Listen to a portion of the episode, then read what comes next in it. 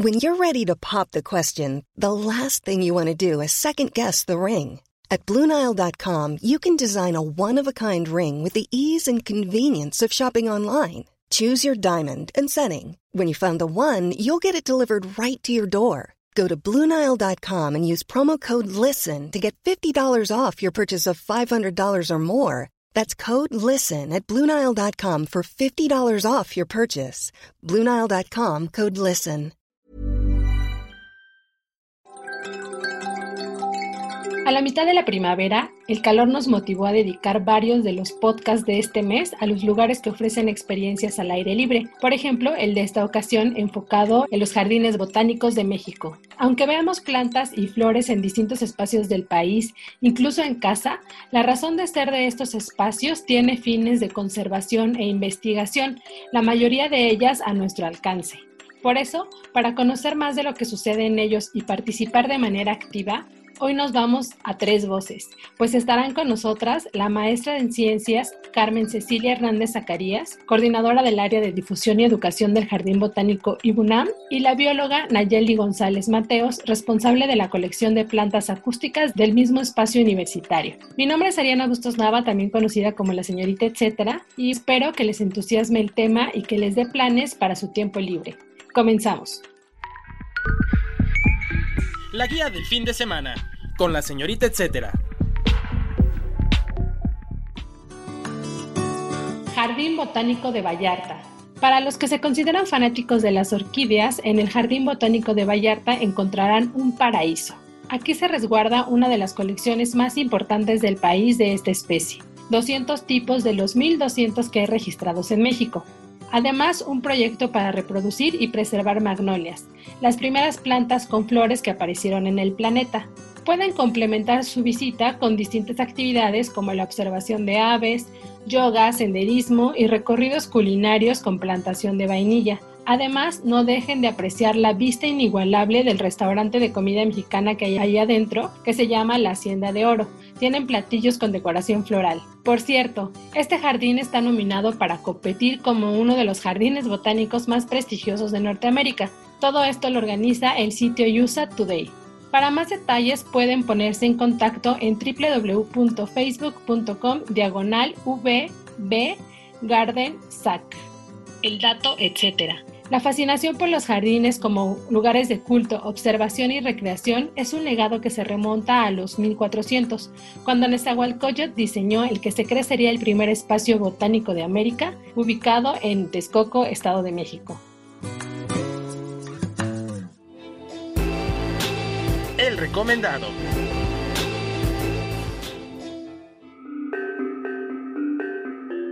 Damos primero la bienvenida a Carmen Cecilia Hernández Zacarías, maestra en ciencias y coordinadora del área de difusión y educación en el Jardín Botánico de la UNAM. ¿Qué marca la diferencia en un jardín botánico respecto a los demás jardines?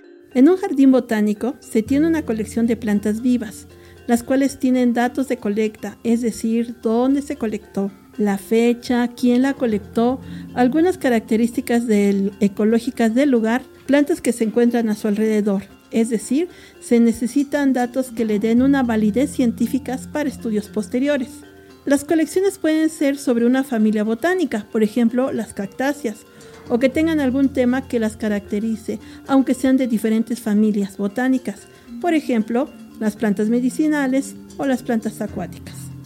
Los jardines botánicos realizan investigación para la conservación de las plantas y de igual manera tienen un programa educativo y de divulgación para diferentes grupos de personas según sus intereses del visitante. El jardín botánico es un museo vivo, mientras que los jardines son áreas verdes que tienen una superficie que contienen plantas principalmente ornamentales. Su propósito es básicamente de relajamiento. Tienen espacios para la diversión, en otros para hacer ejercicios. Esto es en el caso de los jardines y parques públicos. No hay actividades ni de investigación ni educativas, sin embargo, son sitios muy importantes también para la sociedad. ¿Podrías darnos un contexto de cómo surgió este espacio y qué funciones tiene actualmente? El Jardín Botánico del Instituto de Biología de la UNAM surge como una necesidad para dar a conocer la increíble diversidad vegetal que posee México, tener una colección representativa, sobre todo para que sea conocida por los estudiantes de la Facultad de Ciencias en esa época. Entre los principales fundadores está el doctor Faustino Miranda y el ingeniero Efren del Pozo. Se funda en 1959. Con el tiempo, el Jardín Botánico se transformó en un sitio donde venían estudiantes de diferentes niveles educativos a conocer estas plantas y el quehacer de los botánicos para lograr este museo vivo. En la actualidad, los objetivos del Jardín Botánico es el de la investigación, conservación, educación y divulgación de las plantas nativas de México. Nuestra relación con los estudiantes y el resto de la población es por medio de diversas actividades educativas. Una de ellas son las visitas guiadas, las cuales las damos de acuerdo al objetivo del responsable del grupo. Actualmente tenemos diseñadas las visitas que se ajustan a los programas educativos, pero también tenemos por temas. Por ejemplo, recorridos solamente de plantas en alguna categoría de riesgos o recorridos sobre plantas comestibles, por mencionar algunos. También realizamos talleres impartidos por especialistas en el tema. En este caso menciono el taller El cuidado de las orquídeas. Estos talleres son teórico-práctico. Una de las principales actividades es el Día Nacional de los Jardines Botánicos, que recientemente realizamos en formato virtual el 24 de abril. ¿Cómo se han adaptado a la virtualidad por pandemia y qué podemos ver en sus redes sociales o página? Tiempo atrás ya teníamos un programa educativo y de divulgación digital muy activo. Nos gusta mucho socializar e interactuar con la comunidad virtual que sigue al Jardín Botánico y BUNAM.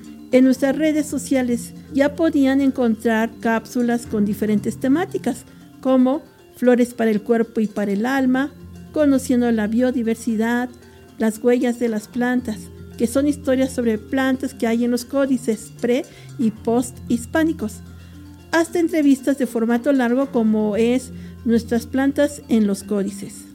Además de infografías, carteles sobre días conmemorativos ambientales, etc. Con la pandemia, reforzamos todo y se construyeron nuevos espacios de interacción. Abrimos un podcast, un blog, creamos playlists para compartirlas con el público. Lo anterior culminó en un proyecto más grande, dando lugar a nuestro pensamiento de que no hay distancia entre nosotros, es decir, entre el Jardín Botánico y su comunidad. Así que, como lo comenté hace un momento, a finales del mes de abril realizamos la celebración del 16 Día Nacional de los Jardines Botánicos. Este evento virtual constó de 44 actividades en diferentes formatos, disponibles en todas las redes sociales del Jardín Botánico. El público pudo encontrar infografías, demostraciones, cápsulas, hilos de tweets, entrevistas de podcast, entradas de blog y conferencias. De hecho, aún pueden consultar todos los contenidos del Día Nacional en nuestras redes sociales, así que los invitamos a seguirnos en Twitter, Facebook, Instagram, Spotify, Blogger y YouTube. Visiten el sitio www.diadejardinesbotánicos.unam.mx y descubrirán mucha información sobre las plantas, además de divertirse.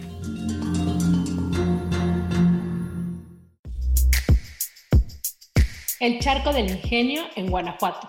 Si quieres ver un paisaje de cactáceas y bromelias, en San Miguel de Allende, Guanajuato, se ubica una opción, el Charco del Ingenio, proyecto cuyos primeros trabajos de conservación están fechados en 1990. Aquí, sin contar la flora que crece en el jardín botánico de manera espontánea, poseen una colección conformada por alrededor de 500 especies pertenecientes a las cactáceas, 300 especies de familia conocida como las suculentas y 90 especies de agaves y algunas especies de bromelias.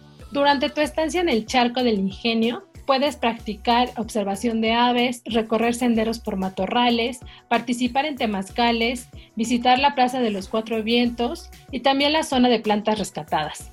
Para más detalles pueden hacer contacto en www.facebook.com diagonal el charco del ingenio el dato, etc. Los jardines cumplían distintos propósitos desde el Imperio Mexica. Hortalizas donde crecía la milpa con distintas variedades de vegetales comestibles, jardines destinados exclusivamente a la conservación de plantas medicinales y cuyos vestigios aún pueden observarse en las costumbres domésticas de la gente de algunos pueblos de México, como entre ellos San Miguel de Allende. El recomendado recomienda. Y para continuar la charla, también del Jardín Botánico de la UNAM, damos la bienvenida a la bióloga Nayeli González Mateos.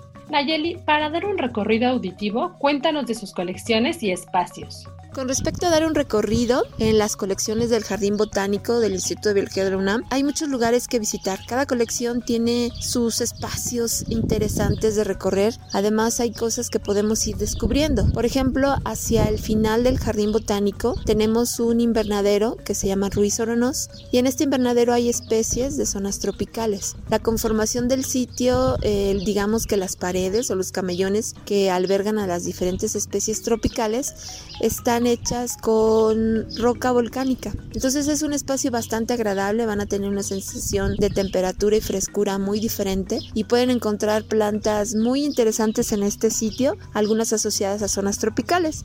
También otro sitio que tenemos asociados a este tipo de plantas es el invernadero Faustino Miranda, que está en una zona cercana, digamos, al área de a la Facultad de Arquitectura en la universidad, pero forma parte de nuestro jardín botánico.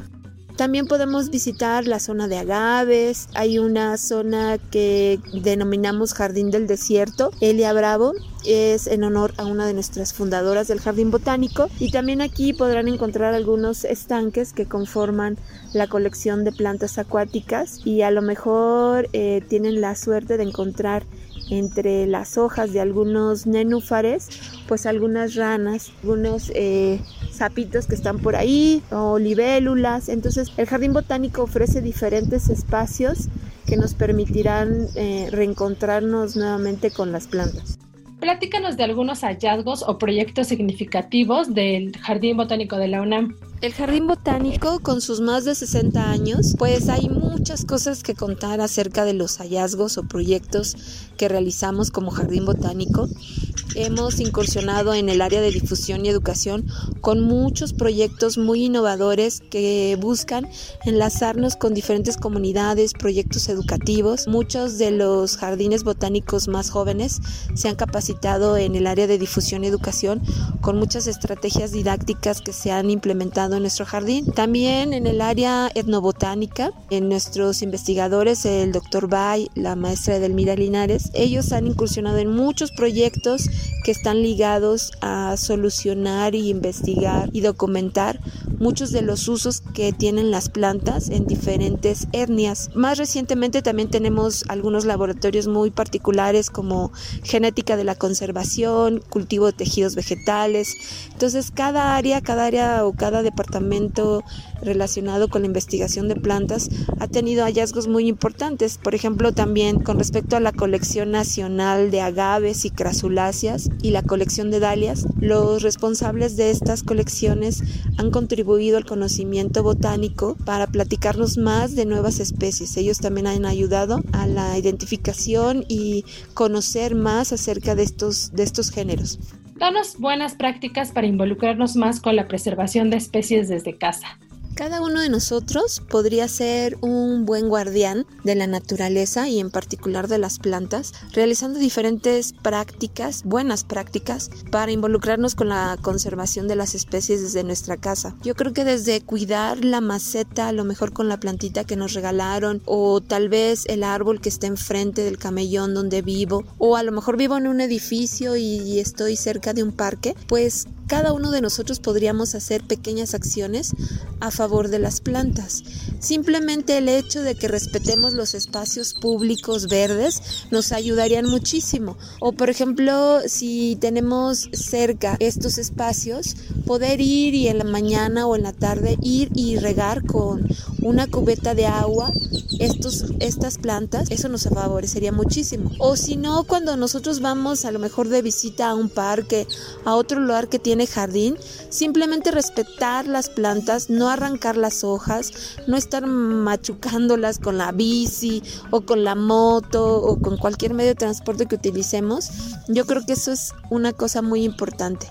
Además, si visitamos el jardín botánico también podemos ayudar en no rayar ningún tipo de De repente hay esa mala costumbre. Creo que podemos también hacer mucho a favor de las plantas simplemente desde nuestra alimentación. Consumir algunos alimentos que vienen de las plantas y que podemos eh, conseguirlos en mercados o tianguis muy locales, de tal manera de que si a lo mejor estamos comiendo algunos quelites o verdolagas, todo lo que estamos desechando a lo mejor que está un poco marchito, las raíces, todos nuestros residuos orgánicos pudiéramos generar también composta. Tal vez algunos pensaríamos que vivimos en un edificio y no podemos hacerlo, pero podemos a lo mejor tener una cubeta en la azotea y podemos ir haciendo este acopio de nuestros residuos orgánicos. Hay muchas maneras, incluso también en el hecho de bañarnos rapidísimo, estamos ayudando a la conservación del agua.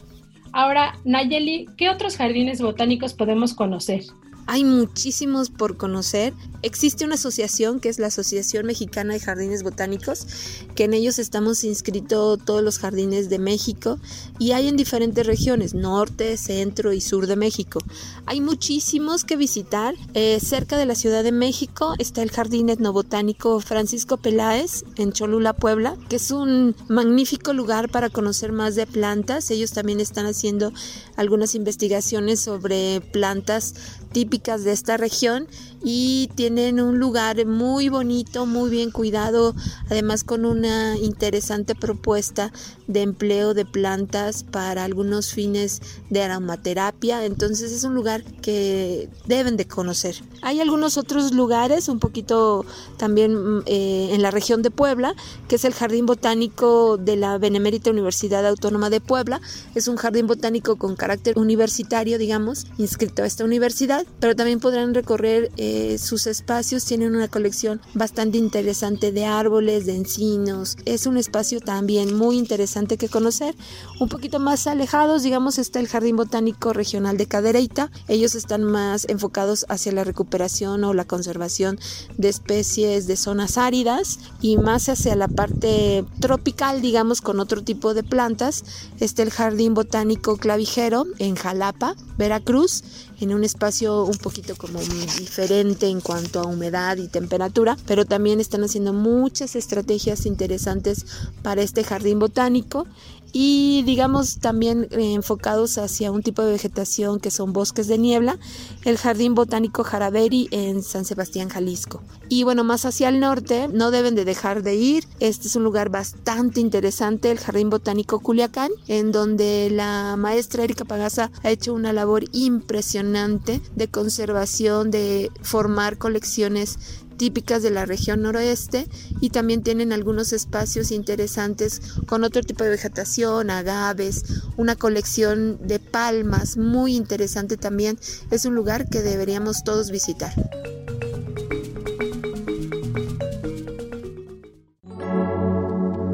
La guía en segundos.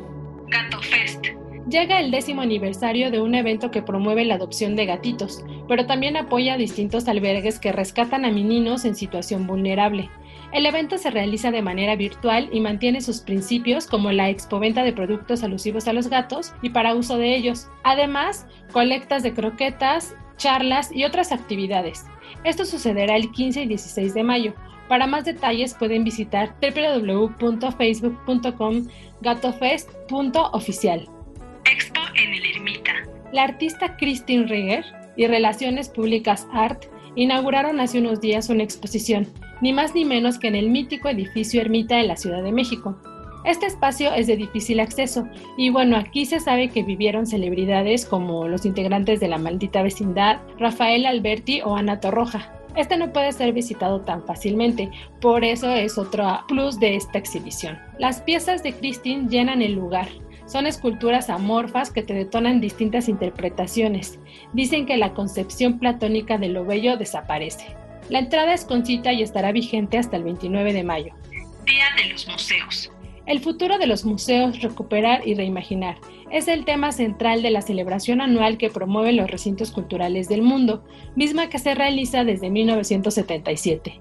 Una fecha que invita a la visita, pero también al diálogo por parte del Consejo Internacional de Museos. Habrá actividades presenciales, incluso puedes festejar acudiendo a tu museo favorito. Sin embargo, si no quieres salir, hay un programa virtual, como el del Museo de Ciencias de la UNAM, en el que habrá charlas, videos y talleres. Para más información sobre la programación que sucederá, pueden visitar icom.museum.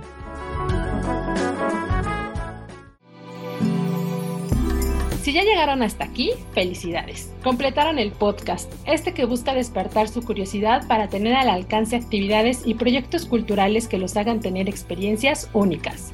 Les recuerdo que me pueden encontrar en redes sociales. Me encuentran como la señorita etcétera en Instagram, Twitter, Facebook y antes de decir adiós agradezco el apoyo en producción a Mitzi Hernández. Si tienen algún comentario o sugerencia sobre este espacio, los que se generan desde la Organización Editorial Mexicana, no duden en escribirnos a nuestro Twitter que es arroba podcastom o al correo podcast Hasta la próxima.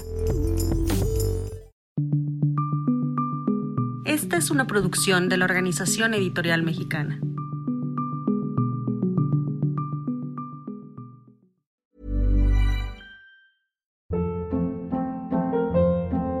Hold up. What was that? Boring. No flavor. That was as bad as those leftovers you ate all week. Kiki Palmer here, and it's time to say hello to something fresh and guilt-free. Hello Fresh. Jazz up dinner with pecan-crusted chicken or garlic butter shrimp scampi. Now that's music to my mouth. Hello Fresh. Let's get this dinner party started. Discover all the delicious possibilities at hellofresh.com.